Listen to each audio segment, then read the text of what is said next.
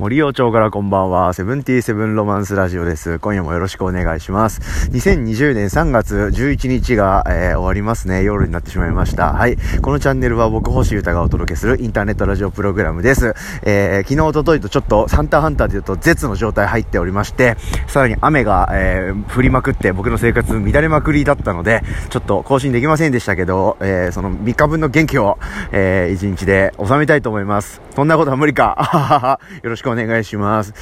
今日はですね、えー、ちょっと、ま、真面目な話というか、気楽に落とし込みたいんですけど、えー、音楽活動に関する話とか、誰にでも当てはまることかなとは思うんですけど、ちょっと小話をしてみたいと思います。いろいろこう考えることってあるなっていう話です。はい。えー、ですね、えー、誰か、てか、まあ、他者というか、人に、こう、物事とかを、何かを知ってもらうこととか、体験してもらうこと、うん、その難しさみたいなこと結構感じて僕、日々。うん。で、それについてですね、ちょっとハッとすることがあったりしたので、ちょっと話してみたいと思います。はい。あの、小さいスケールの話から大きいところまでいろんなケースがあるとは思うんですけど、これ、あの、誰もが経験している話だと思う、得る部分あると思うので、はい。少なくとも共感をもらえる話かなとは思いつつ、話してみたいと思いますんで、よろしくお願いします。コラムみたいな感じの話になっちゃうかもな、今日は。気楽に話しますね。で僕の音楽活動とかそういったことにもフィードバックできるような思考な気がしてるんで、はい、誰かがその何かの気づきになったら嬉しいななんて思って話してみたいと思います。はい。あの、最初に言ったことなんですけど、どうですか？あの、誰、何か例えば、うん、皆さん、美味しいもの食べたとして、そのお店に友達とか大事な人を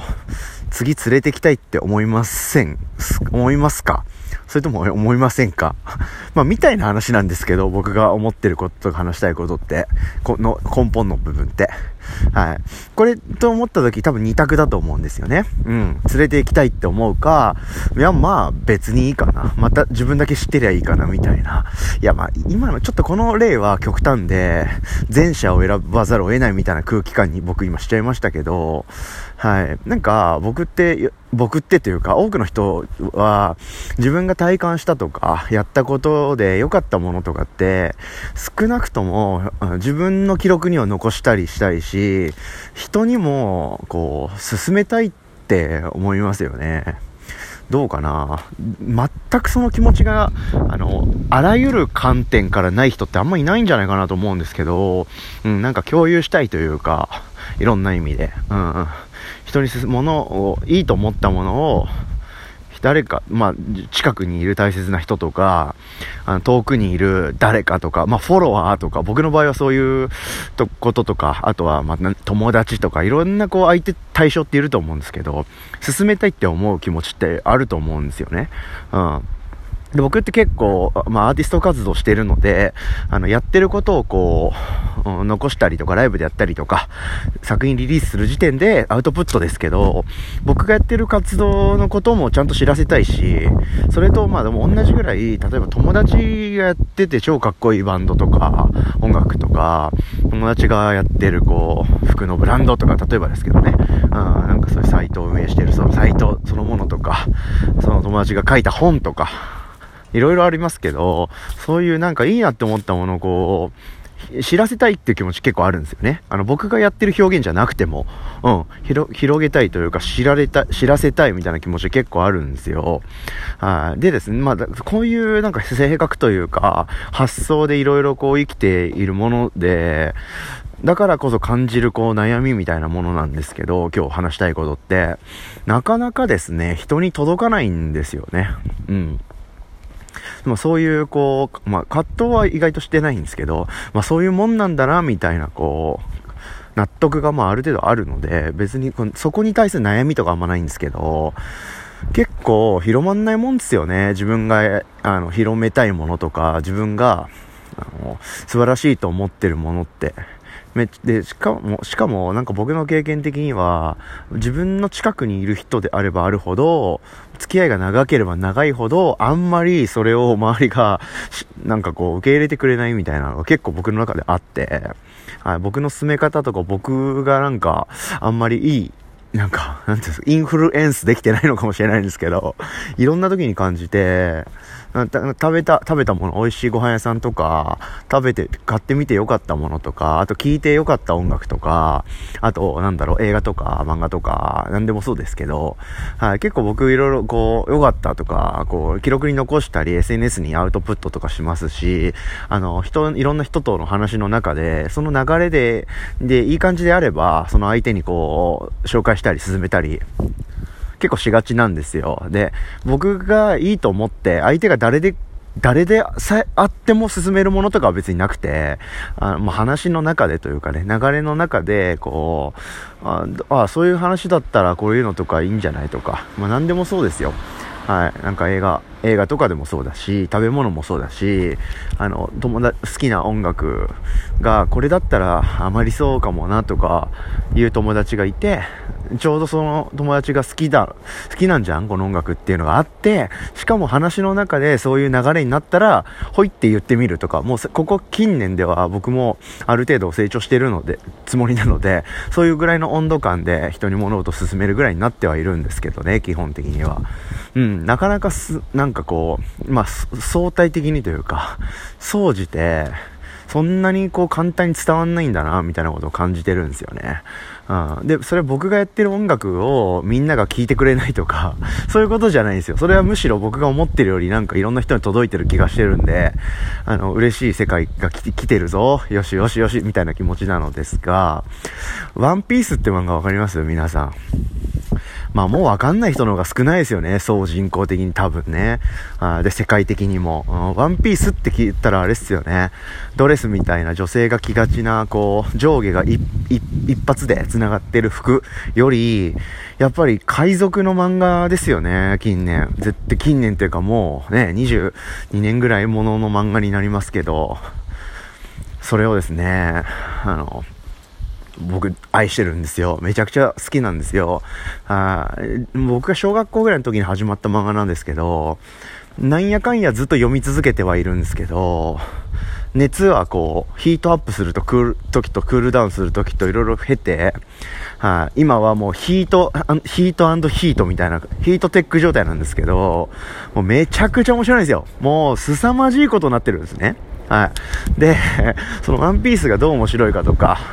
そこら辺の話はもう永遠にしていたいので逆にもや今もうやめるんですけど、はい。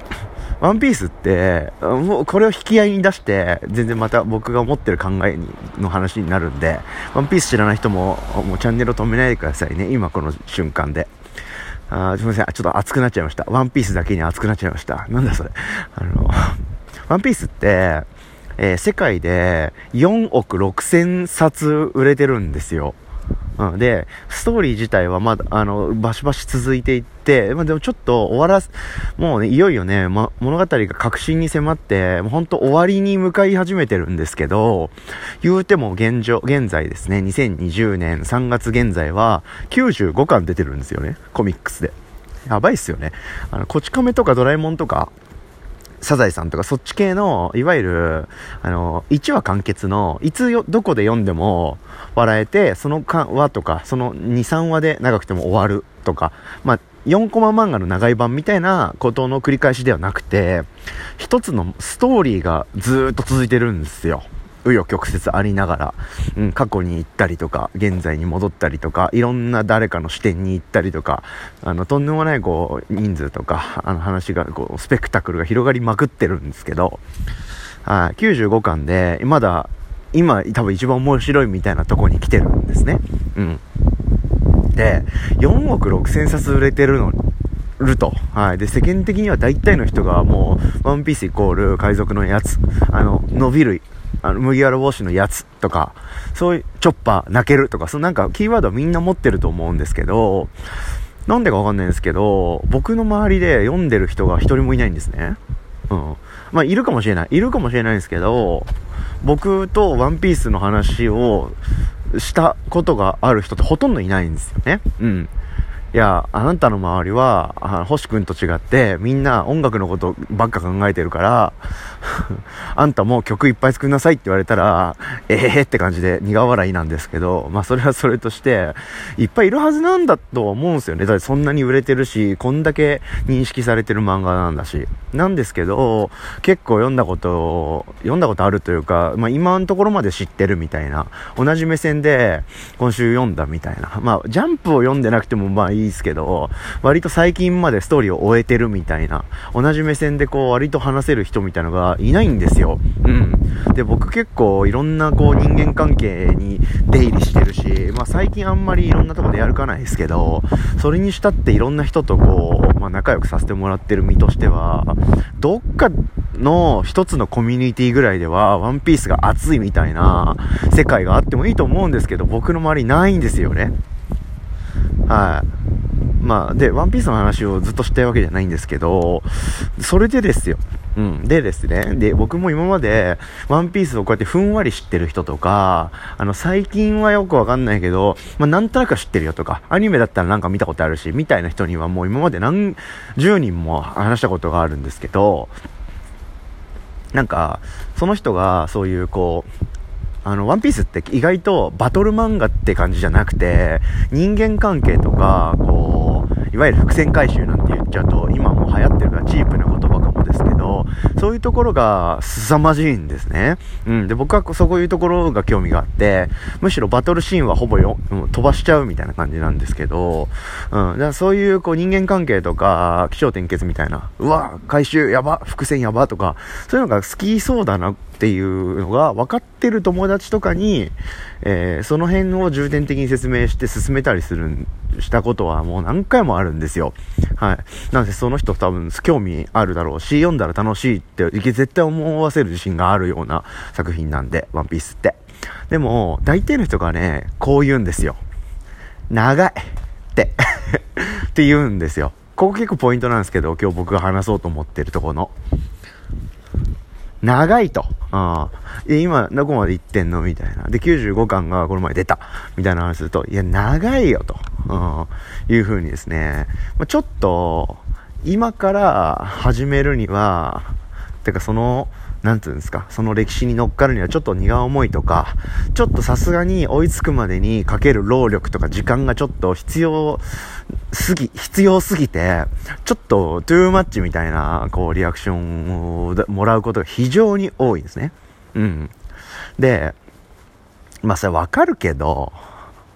いいじゃんと。で、あとは僕ももうバカじゃないんで、その上でですね、興味を持った人とか、あなんかこう、いい手はないかとか言ってきた人にですね、2個言ったことがある話があって、あの、1時間ぐらいでですね、今までのワンピースの概要をおさらいしてくれる動画とか、まあ、YouTube の、ワンピース考察系の YouTuber っていっぱいいるんですけど、結構いい YouTuber が、バーっとこう、かいつまんで面白おかしく分かりやすく、あらすじを探してくれてるとかチャンネルとか結構あるんですよ。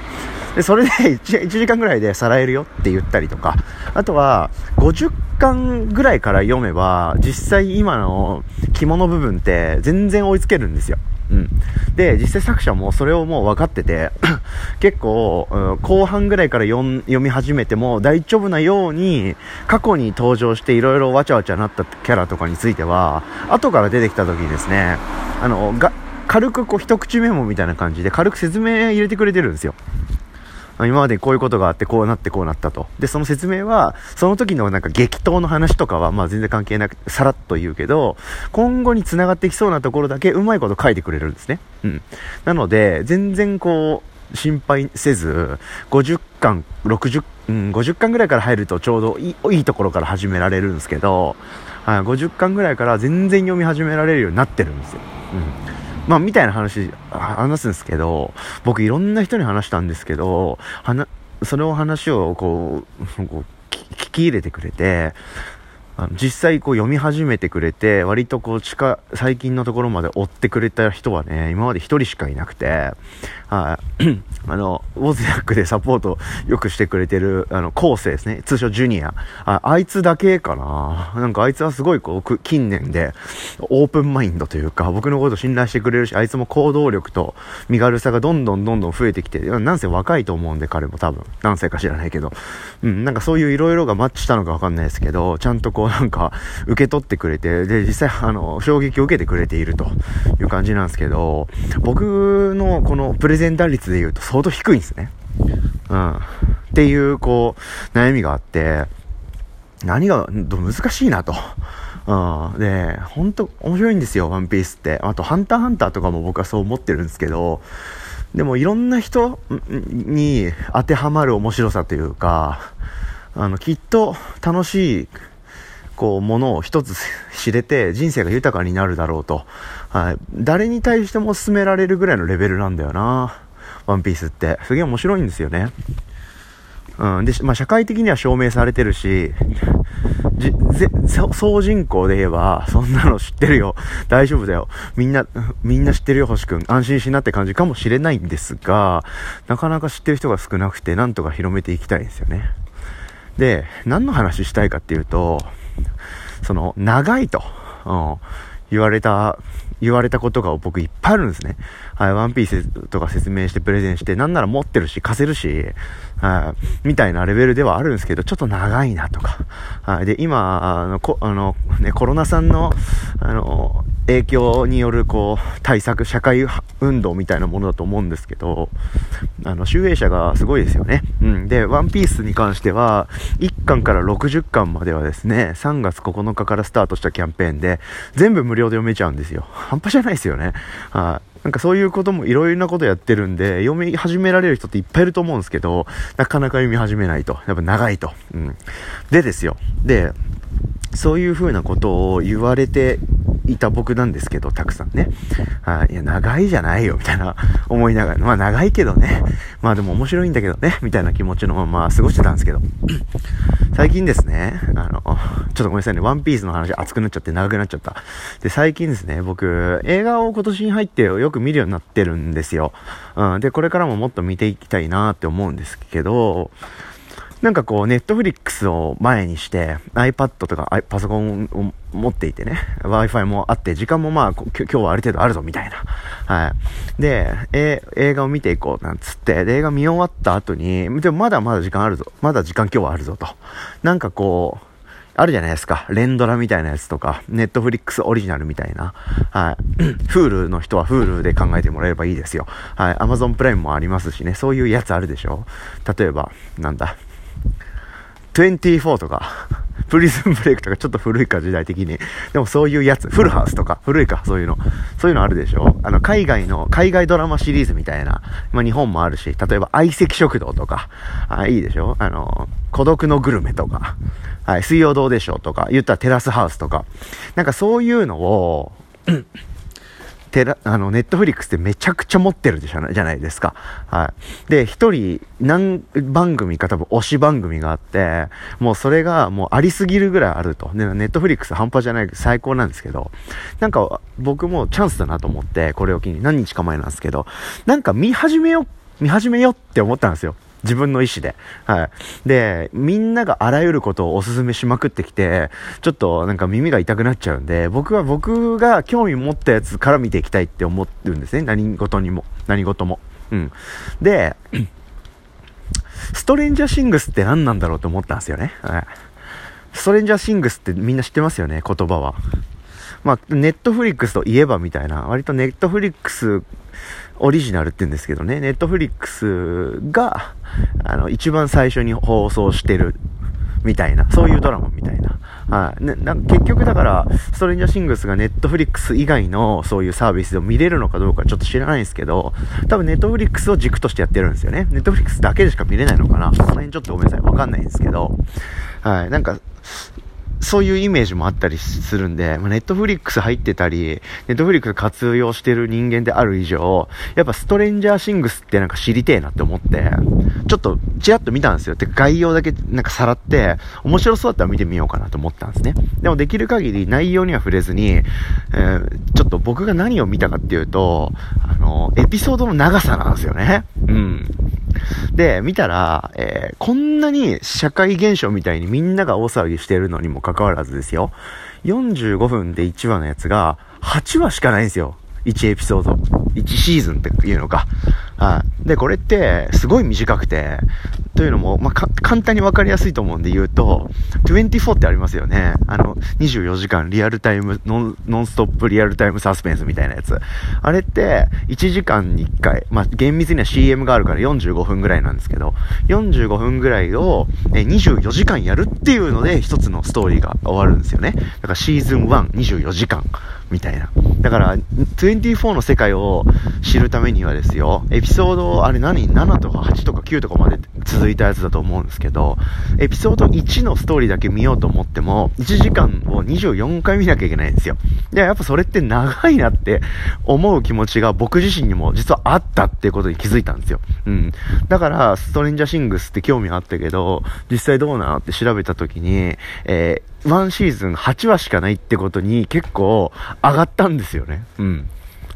はい、これ、こ、ここで結構僕はハッとしたというか、あ、これぐらいの短さだったら見たいって思ったんですよね。うん。で、ここで例えば、1話45分はそれはいいけど、これが、え、25話とか、ま、30話とか、あって、で、シーズンも、シーズン8とか、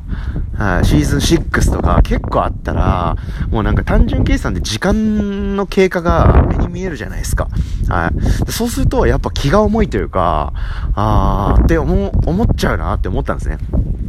はい。だから、そういうのが、あの、案外コンパクトだったことが結構プラスだったというか、あ、そんなもんで見れるんだったら見てみようかな、みたいな。うん。ああ、すごい、これ多分風強いからボーボー言ってるはずっすよね。はい。お聞き苦しい放送申し訳ありません。でも風を止めることは僕にはできない。あ、止まったかも。うん。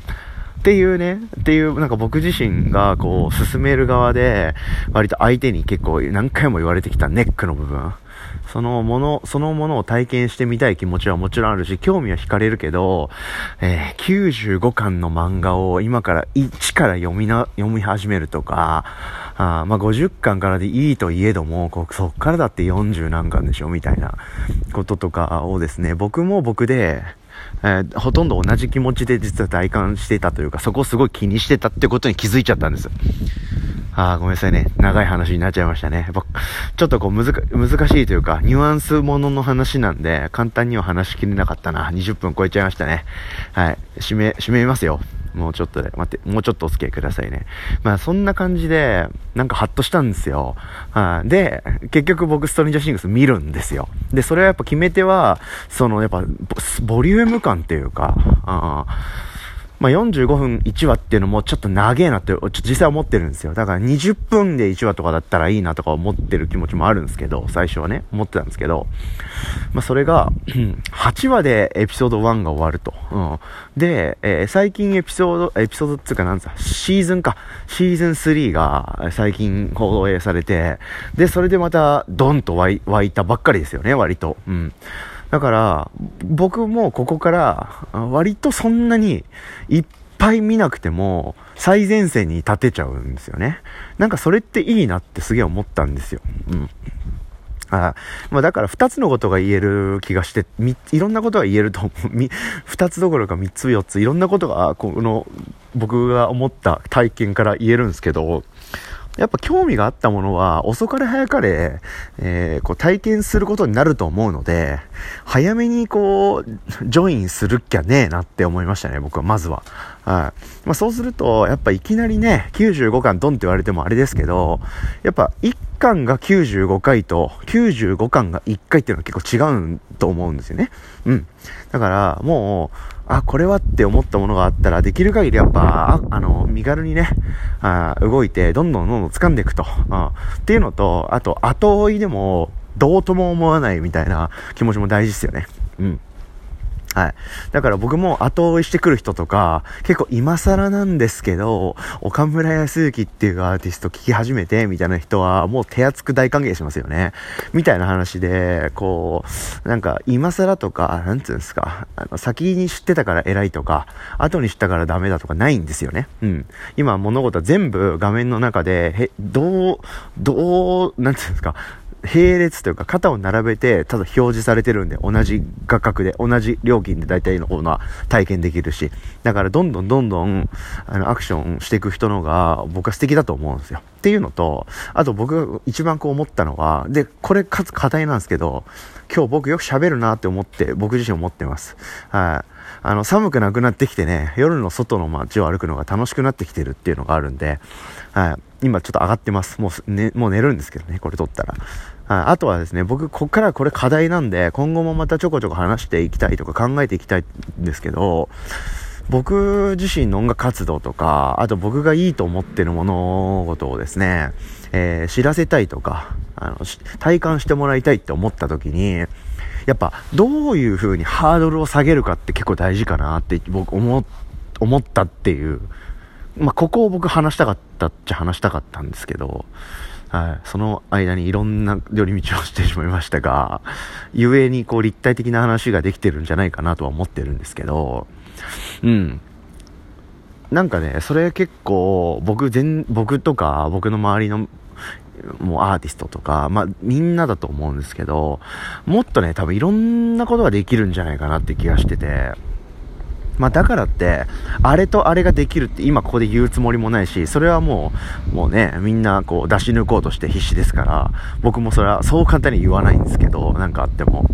あまあ、そこら辺をちょっと考えていきたいなっていうのが、今日僕が言いたかったことです。うん。なんか、例えばウォズニャックっていうのは、アーティスト活動に関して言うと、音楽性は結構変わってきてるんですよね。うん。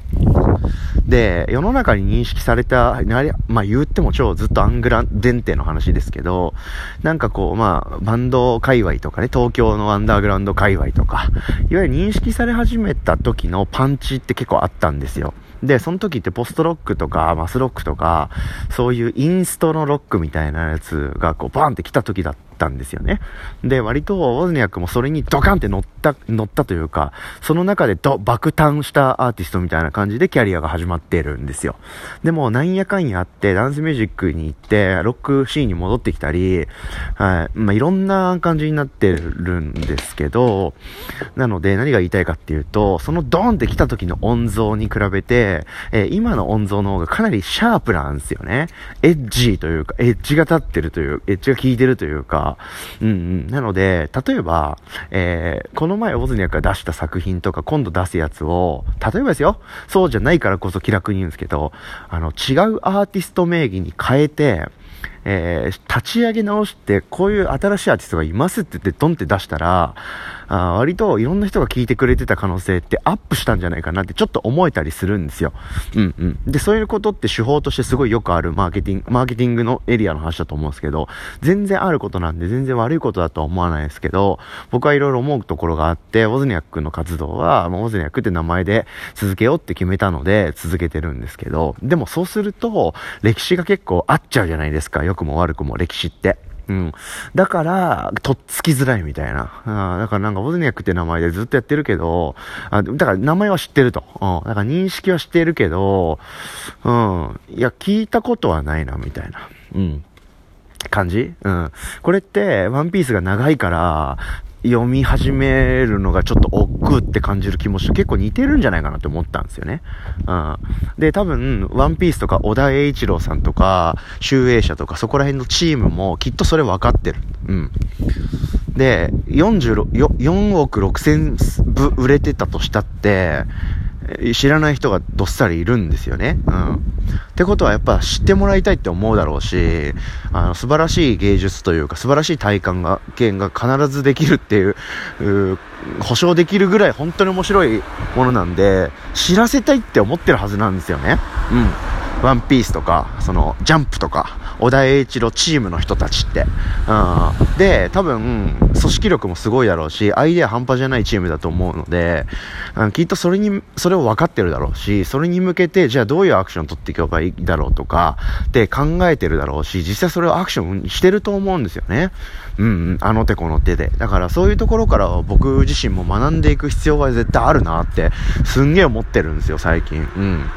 だから、なんだろう。いきなりさ、1巻から60巻まで無料で読めるとか、まあ、最高じゃないですか。やっぱ漫画、例えば読むってなっても、あの、買うとか借りるとか、その、ダウンロードをちゃんとお金払ってするとか、そういうプロセスが絶対必要になってくるじゃないですか。で、いきなり95巻もお金出して買うかっつったら多分ほとんどの人買わないと思うんですよね。